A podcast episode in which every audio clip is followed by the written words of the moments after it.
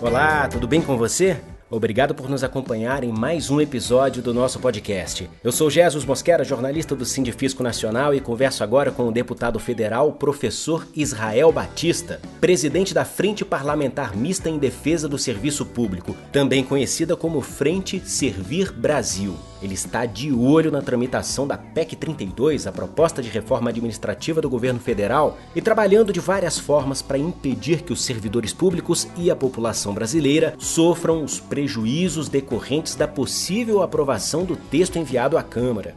Deputado professor Israel, seja bem-vindo e obrigado por aceitar nosso convite.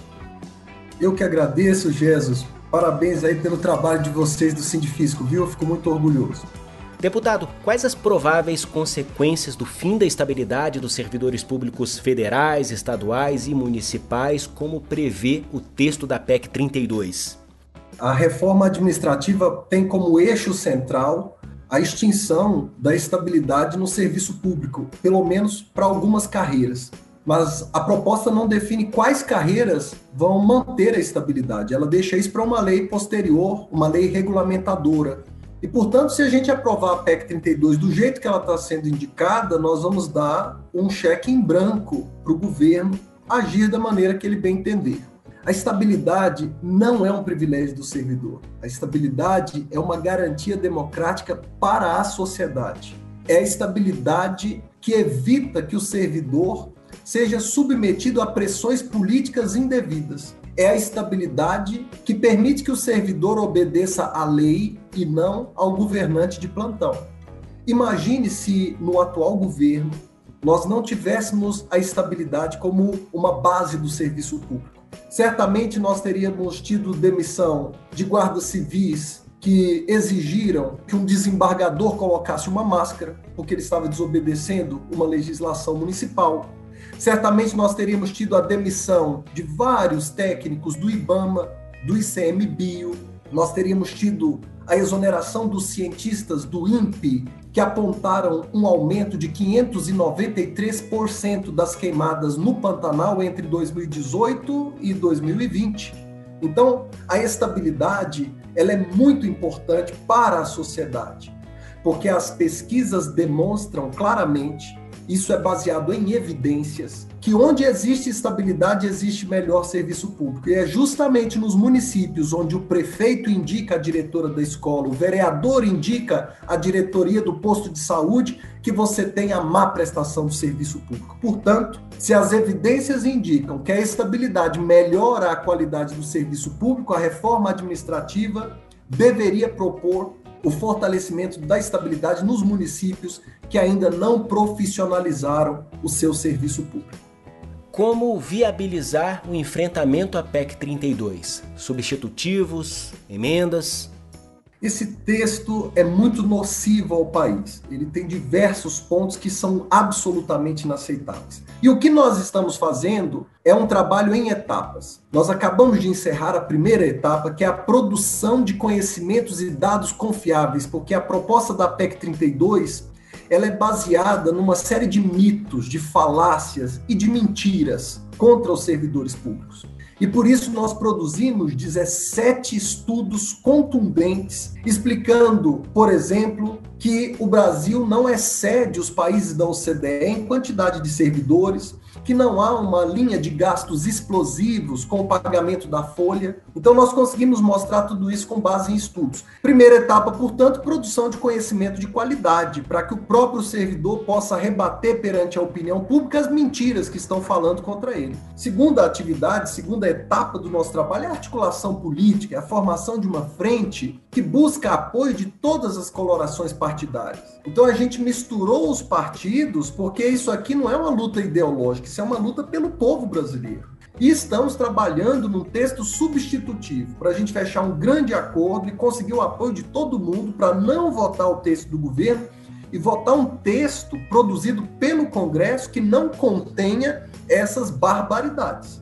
A terceira etapa é a comunicação. A gente busca se comunicar com a imprensa, busca se comunicar nas redes sociais, rompemos a barreira da grande imprensa escrita e agora que a PEC está tramitando, nós vamos romper a barreira da imprensa televisiva, que é de massas. É isso que a gente está trabalhando nessa fase. E é claro, Jesus, nossa frente entra com ações judiciais constantemente. Isso é uma obrigação nossa, porque tem algumas coisas que não é possível, né? Nós fizemos uma ação judicial no ano passado, mandado de segurança para impedir a tramitação. Isso fez com que o presidente Rodrigo Maia, na época, jogasse a tramitação para o ano seguinte. Agora a gente entrou com outro mandado de segurança e a nossa intenção é que o Ministério apresente os relatórios que embasaram a proposta, mas a gente entra também com ações diretas de inconstitucionalidade, com apoio dos partidos que estão na mesa da frente e assim por diante. Por que a PEC 32 entrou na lista de prioridades do governo e da própria Câmara dos Deputados? Bem, primeiro porque o governo ele não quer fazer as mudanças que o Brasil realmente precisa. Porque se ele quisesse, ele colocaria toda a sua energia para aprovar uma reforma tributária que tornasse nosso sistema tributário mais progressivo e menos regressivo. É um governo que não tem coragem de mandar a conta para quem precisa dar uma contribuição. Toda vez que há uma conta para pagar, o governo cobra dos pobres e cobra da classe média, representada aí pelos servidores públicos.